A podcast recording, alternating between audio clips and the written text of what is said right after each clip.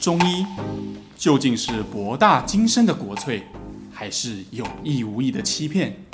这里是肖玉一讲透中医。Hello，大家好，我是肖玉一。Hello，大家好，我是尚。哎，尚，我好羡慕你哦！你最近都，你不是都可以完全在家工作吗？像我们要看诊啊，是没有办法在家的。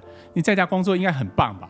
我今天早上看了一篇文章，然后他就刚好写说，就是他在他就去家里附近的便利商店买东西，然后他突然意识到，就是能够在家工作是一个幸福的事情，因为至少他还是可以能够在家工作，然后持续保有稳定的收入这件事情。然后我早上看的就蛮感动的。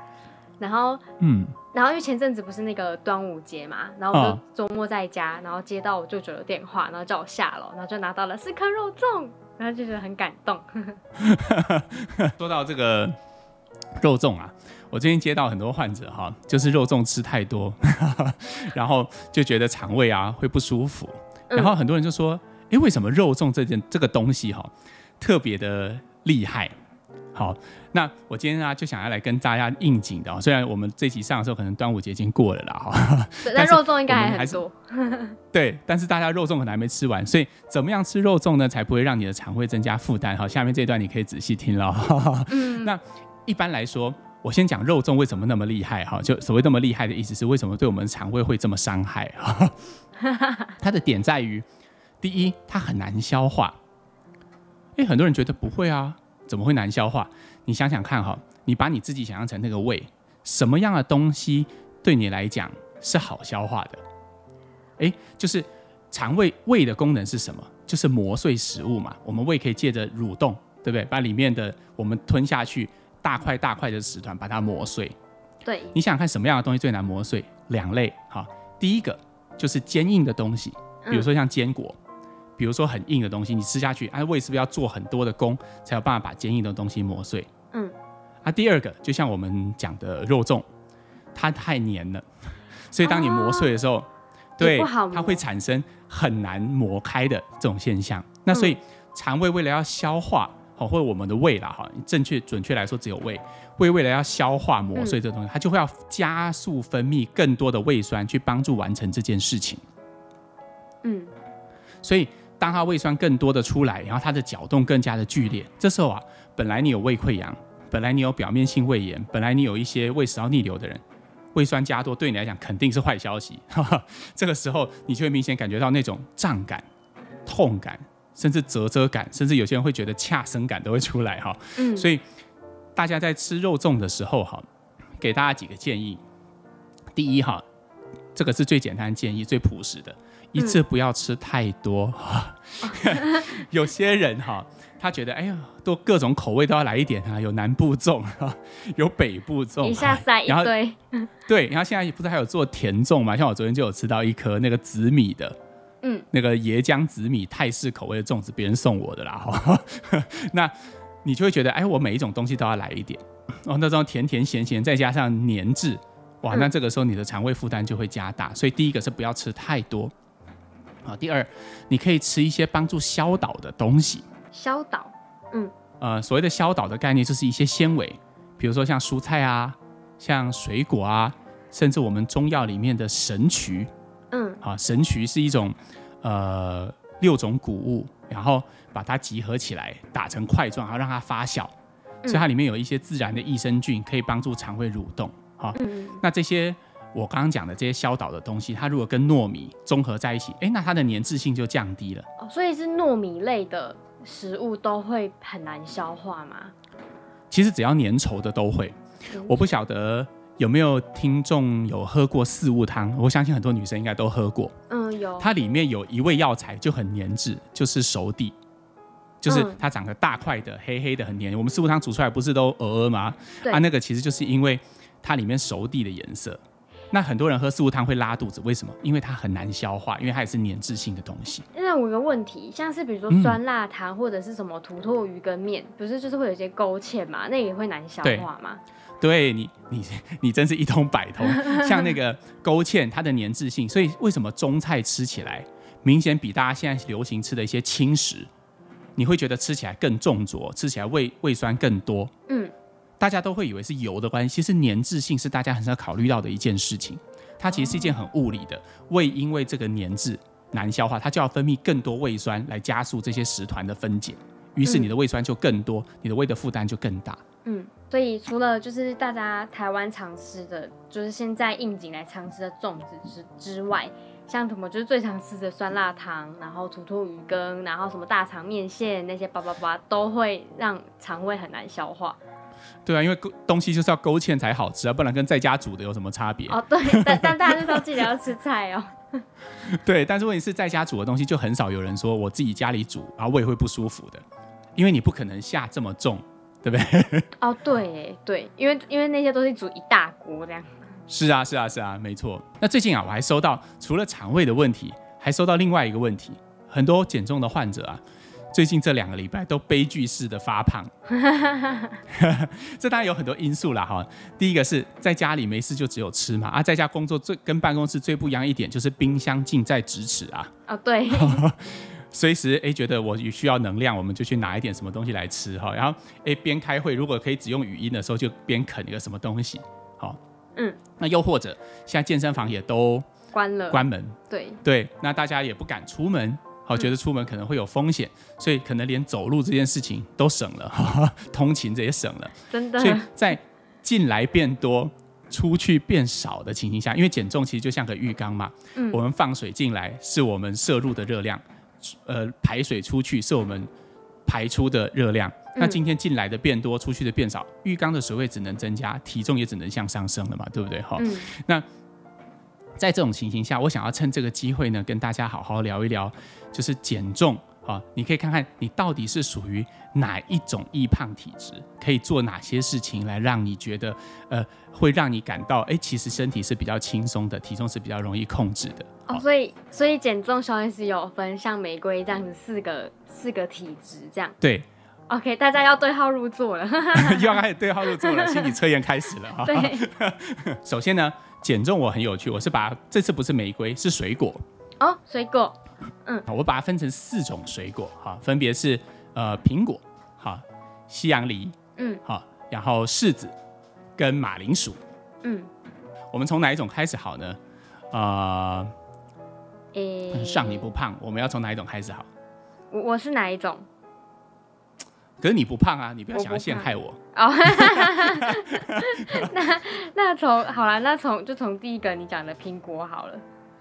OK，嗯，苹果有什么特色？听众可以去想象哈，假设一个苹果出现在你面前，它的皮是红的嘛，对不对？对。然后它的摸起来，如果你去我们挑苹果怎么挑？通常我们是敲吧，它会抠抠抠嘛，对不对？嗯，清脆的。应该没有人苹果是用捏的吧？因为捏应该苹果不会理你嘛。对。所以。都是用敲的，所以苹果体质的人有两个特色：第一，皮红。什么叫皮红？他的皮肤或者是他的身上的孔窍，我们之前有提过孔窍这个概念，包括眼睛啊、嘴巴，女生包括呃妇科啊什么，常常有发炎的现象。嗯，这是苹果体质的皮红。好，再来肉硬。好，它的肉通常是很很结实的，也就是它捏起来，它不应该是呃软趴趴的。你看有些人他的肥胖就跟水袋一样，哦，摸起来好好嫩 Q 的感觉。可是有些人就会跟，呃，可能是比较偏向像劳力工作者，我不知道你有没有摸过那些大汉们，都一百多公斤，可是你按他身上每个地方，哦，都好硬，哎，对，然后那个又很容易发炎，哎，这种人我们就把它叫做苹果体质的肥胖，好，也是容易发炎的肥胖。哦，那这一种肥胖哈，其实相对来说是非常好处理的，好，只要你。呃，服用一些，比如像像大柴胡汤，好、哦、这种，或者是很典型的一些抗发炎型的，好、哦、消消消，消这些消炎的中药，嗯、那它其实就可以有改善。哦，所以像这个红苹果体型体质的人，是就是不分男女，就是反正只要是就是他比较容易身体比较容易发炎，然后摸起来硬硬的，嗯、它其实就是属于红苹果型。嗯，你讲的没错，可是。临床上观察啦，实际上还是男生在吃这种体质的人比较多，但是女生其实也有。它的关键就是我刚刚提的两个皮跟肉哦。皮就是它要常常在发炎，比如你常常有有干癣啊，有什么皮肤是属于比较粗糙的，嗯，然后常常在发炎，然后常常结膜炎啦，嘴巴常常有异味啦，然后女生的话常常诶会有泌尿道感染啦，阴道的分泌物啦，然后白带啊什么这种问题，然后再加上大家都说哦，你的肉摸起来就顶扣扣那种哈，那你就是属于这种型的啦。哦，了解。那那下一个嘞？下一个，呃。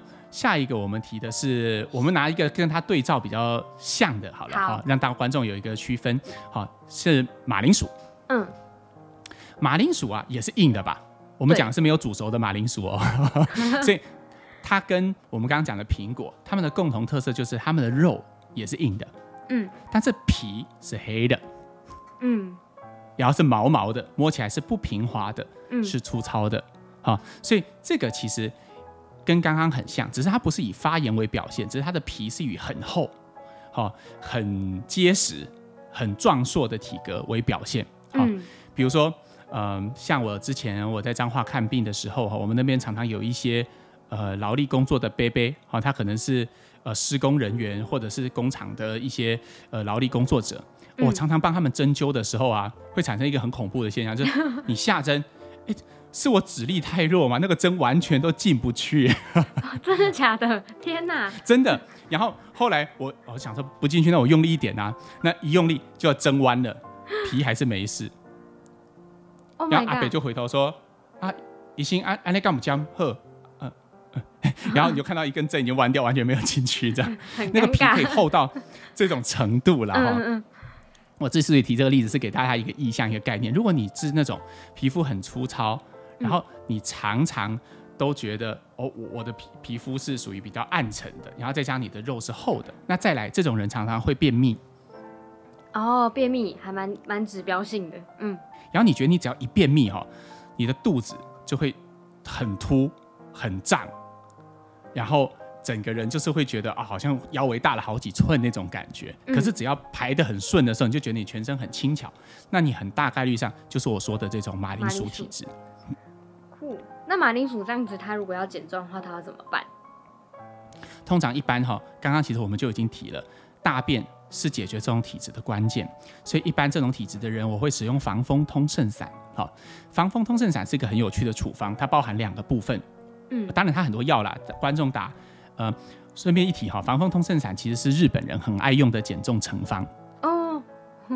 他们会，你会发现，你如果去日本药妆店，或者是你有去过日本旅游，逛过他们的那种药局，他一定会卖防风通圣散。大部分的人的日本人买回去做什么？就是减重。它包含两个部分，它很多药，但是大概包含两组药哈。嗯，第一组发表，我们刚刚不是提到这个呃马铃薯体质，它有肥厚的这个皮肤吗？对，粗糙的皮肤。对，那这种皮肤呢，它其实是不容易出汗的。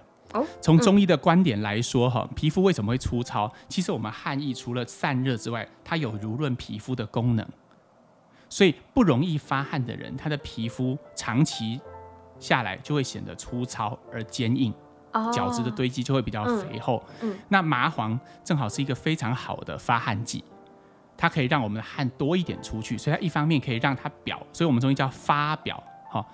发高的发，表面的表，好，就是这个意思。嗯，那第二个部分是通下，也就是让你排便。嗯，所以这些人呢、啊，服用了像防风通正散这种表里双解剂，一方面发表，一方面通便，都是针对他体质来的。所以防风通圣散几乎可以说是为了马铃薯体质而设的减重方。哦，不错哎，我觉得很不错。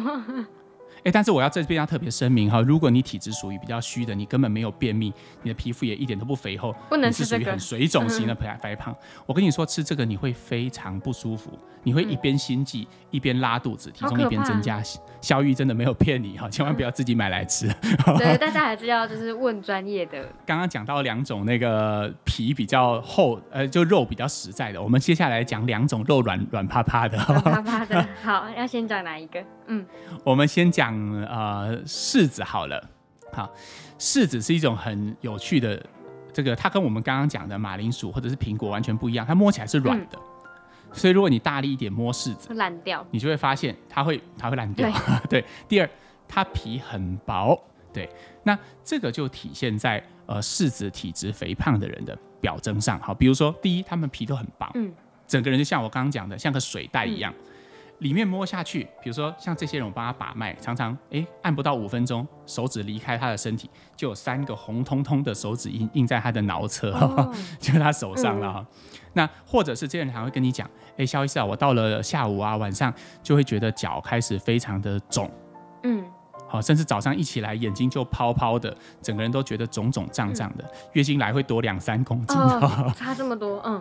那这种人，他其实就是他的最大肥胖的问题。就是水，嗯、它的它的组织间，好，从皮肤到肌肉层中间的这些结缔组织，还有它的内脏，都堆积了太多太多的水分，好、嗯，以至于它的体重完全降不下来。所以他要变瘦，他就要利水吗？没错，像四肢体质的人，哦，我们需要的东西，除了你刚刚讲的利水之外，还要补气。哦，为什么要补气？哎，对，这是很奇怪的概念，对不对？因为我们中医说哈，气行则血行，气行则水行，也就是我们相信一个观念，你的身体的气机是可以带动你水分的蒸化，好像一个蒸汽火车一样。如果我们底下没有火，那水就无法变成蒸汽，它就会堆积起来。但是如果底下有火呢？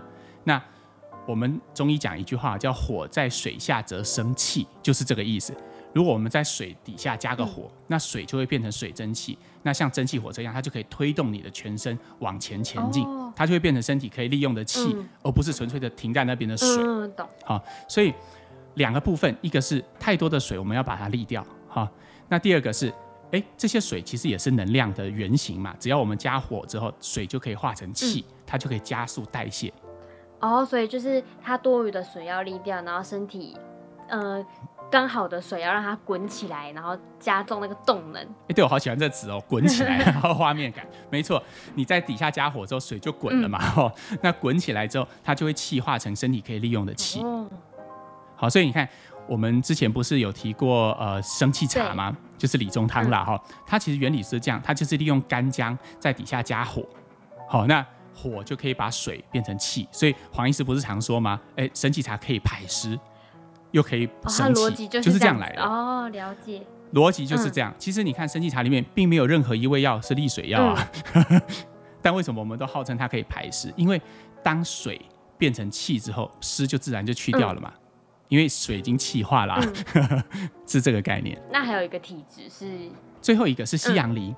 好，西洋梨当然我们主要就是取它的身形啦哈。这个其实我们之前在提所谓的黄玫瑰，其实它这两个体质是很类似的。患者都有一个下半身跟上半身严重不对称的现象，好、嗯、像这种女生啊，常常哎，她坐在我的诊间，因为都会只有半身嘛，我只看到她上半身，她就会觉得哎，她的脸很清瘦，甚至有时候还是瓜子脸，甚至是蛮尖的脸，好、嗯，那身体那个手臂也都很细，好，然后上身看起来很纤细，好，可是哎，我看她的，因为我们减重门诊都会量体重嘛，对。哎呦，体脂三十五，哎，那那，对，然后。哎，后来我才发现，哦，原来这些人都是他就会跟你讲说，他的下盘啊总是都减不掉。嗯、他不管做什么运动，他就是会觉得，哎，他这个臀部的地方哈，或者是脚，就是一直都很粗壮，好，很结实的感觉，他就是没有办法把它去掉。好、嗯，那月经前更会加重这种倾向，可他永远都总在下半身，这是跟刚刚我们说的柿子那个胖的很均匀的柿子哈，最大的一个区分点就在这个地方。好、嗯，那这些他就除了我们刚刚讲的。呃，水的问题、湿的问题、无法气化的问题之外，我们就会认为它多了一个血瘀的问题。血瘀。对，所以我们就会用我们熟悉的哈，就是我之前在讲黄玫瑰的时候，我们常用的那个处方——当归芍药散。那这些女生也大部分都会伴随着月经一定程度的问题，比如说经痛啦。经前症候群啦，金钱水肿啦，金钱长痘痘啦，然后下半身的肥胖，这几个其实常常是一起出现的。所以跟着调经的药一起用哦，跟着月经一起调理，这些女生的下半身的浮肿跟水肿通常会产生很大的效果。那你对于一些运动、饮食控制的成效跟一些反应也会明显变得比较好。对对对对对，不然哈，其实后两种体质，就我刚刚说跟水有关的，包括柿子，还有呃这个。这个，呃，西洋梨，他们都常会有一个现象，说，肖医师，我吃呃喝空气都会胖，我都已经很少吃，我一六八做了一个月，然后我还胖了两公斤，什么之类的。嗯，因为其实，在他们里面最大的问题是水没有办法化成气，所以他们同时伴随着水的重量，还有因为没有气，你的代谢就会非常缓慢。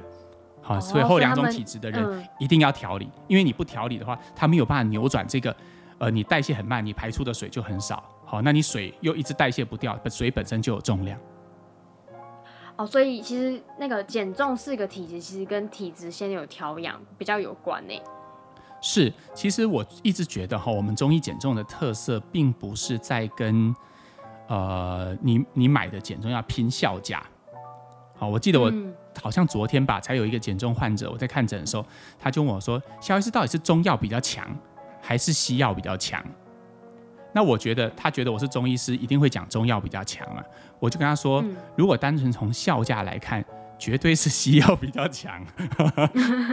我说你想想看，假设我们都用呃增加代谢的麻黄素为例好了哈，那呃西药的做法是把麻黄素用化学跟工厂现代医学的技术萃取，然后把浓度要浓缩多高就可以有多高，所以一颗药一定药就可以让你觉得。哦，很心悸，代谢很快的感觉。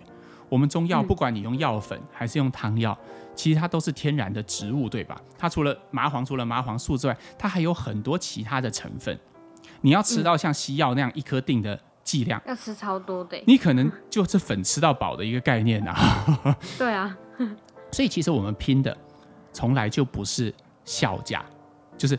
哦，我提升的代谢量，我所消耗的卡路里比西医来的更多。嗯。我们拼的不是这个，我觉得我们的优势还是在我常常包念的那八句，呃，八字真言，就是因势利导，顺水推舟。哎，我可不是随便说说。你看哦，如果说今天你身体的主要问题，我们举刚刚我们讲的柿子为例好了。嗯，柿子保有大部分的水分，好，它的身体是很均匀的胖。照我们刚刚的逻辑，我们需要补气药。去增加他身体气机的运作，来提升他的代谢。我们需要利水药，去把身体多余的水分利出来。哎、嗯，这不就是一种根据这个人的体质的因势利导吗？所以他的事是这样，所以我们就这么做。然后同时我们再加上一些增加代谢的麻黄素，那这个时候我们就可以在这几样东西里面看到重效，你就会看到一加一大于二的感觉。虽然我们在效价上不如西药来的强。但是因为我们抓准了你的体质，你反而可以用更少的剂量。其实更少的剂量这点很重要，因为更少的剂量就意味着更安全。哦，更安全。对，因为其实我在这边哈，要呃算是普呃普及一个概念吧哈。很多患者都觉得减重药很恐怖，有些人觉得啦，那有些人是觉得减重药很安全，所以他吃，小医师你帮我加重一点啦，哈。永卡当哎哈 都没有瘦，嗯，但是我觉得我这边要普及一个概念，其实减重药的机理并不复杂，它其实就是一个运动的概念。好，怎么说呢？嗯、麻黄素是什么东西？就是这些增加代谢的药，我们吃到身体里面，其实它就是增加我们的心输出。就是比如说，你本来一分钟可能跳六十下，哎、嗯，你吃了之后，你一分钟可以跳到六十五下、七十下，它其实很像什么？很像我们运动啊，你开始跑起来的时候。你的心脏的输出就增加了嘛？好、哦，嗯，那我们的汗液就很像心脏这个引擎的散热系统，你的排汗就增加了嘛？嗯，那你就觉得口干舌燥，因为你的水分出去了，你就会喝大量的水，所以你整个身体的水分的流通率就增加了。嗯、那所以其实吃减重药跟运动没有什么不同，它的差别只在于你摄取的方式不同，好、哦，跟你所每个人所能承受的剂量不同。剂量不一样。比方说，你是一个每天都有运动习惯的人，今天我突然说，哎，你跑两千五百公尺，哎，你可能跑完两千五百公尺之后，脸红气不喘回来问我说，哎，肖医师，那我还可以继续跑，还要再跑吗？可是对于一个平常连走路都不走、开车都上下班、完全没有运动习惯的人，你叫他跑一千公尺就好，他可能会直接 死给你看。对，那个晕倒，晕倒，好危险啊，呕吐。嗯，所以。很多患者都说啊，肖医师，你帮我加重一点。其实我绝对很愿意帮你加重一点，这不是我省那个药钱的问题啦，是完全是出于一个安全的考量，因为我可以很准确的知道你的身体能够承受多少的运动量，多少的剂量，所以这是必须要循序渐进的，或者是你的身体有一些东西先需要先解决，像我们刚刚提到的柿子，水的问题要先解决，补气的问题要先解决。那我就会选择先解决那些问题，因为解决那些问题，你可能根本还没有用到减重药，你就已经瘦了三五公斤了。哦，因为对，因为身体本来它就有它自己基底的问题。是，它路被卡住了，我们先把东西搬开，让它可以正常运作。哎，如果还是不行，嗯、还是不满意，我们可以加上一些增加代谢的药。我可以接受说，患者来吃减重药是因为，哎，我平常就比较缺乏运动，他想要靠这样的方式，因为有些患者很忙。但是我绝对坚持的事情是，我们会在安全的前提之下做最好的安排。嗯，明白。因为像很多人想，很多人都想要减重，但就是减重，我觉得求快是大家希望的，但真的就是如果减重减完身体变变更差，反而不好，还不如就是健康的减重，然后能能够让减重的成果是维持的，我觉得这还比较重要。很多人听完我刚刚那一段，就会觉得、嗯、哦，所以肖医师的意思就是说哈，中药减重很慢的，要有耐心。哦，我不是这个意思哈。